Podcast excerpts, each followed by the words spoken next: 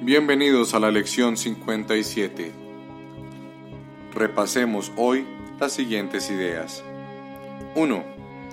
No soy víctima del mundo que veo. ¿Cómo puedo ser la víctima de un mundo que podría quedar completamente deshecho si así lo eligiese? Mis cadenas están sueltas. Puedo desprenderme de ellas solo con desearlo.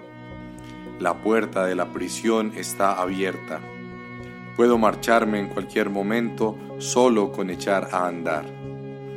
Nada me retiene en este mundo. Solo mi deseo de permanecer aquí me mantiene prisionero. Quiero renunciar a mis desquiciados deseos y caminar por fin hacia la luz.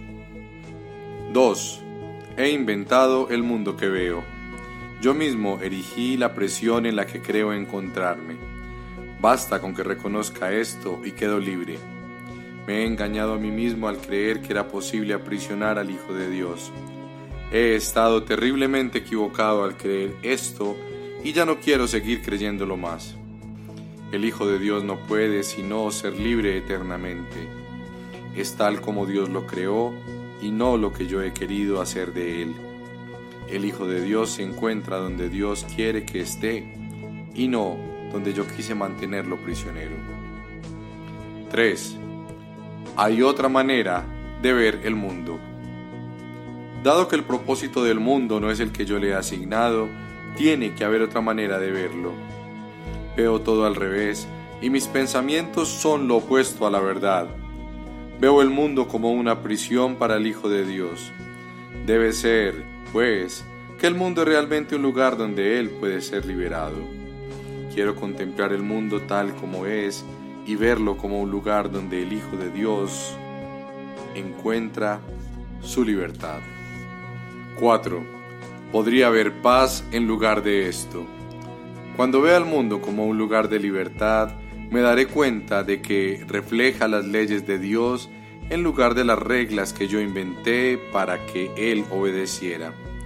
Comprenderé que es la paz, no la guerra, la que mora en él, y percibiré asimismo que la paz mora también en los corazones de todos los que comparten este lugar conmigo. 5. Mi mente es parte de la de Dios. Soy muy santo. A medida que comparto la paz del mundo con mis hermanos, empiezo a comprender que esa paz brota de lo más profundo de mí mismo el mundo que contemplo ha quedado iluminado con la luz de mi perdón y me la devuelve reflejándola sobre mí. En esta luz empiezo a ver lo que mis ilusiones acerca de mí mismo ocultaban.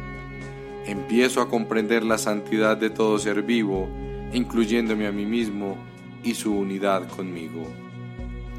Nos vemos en la próxima lección.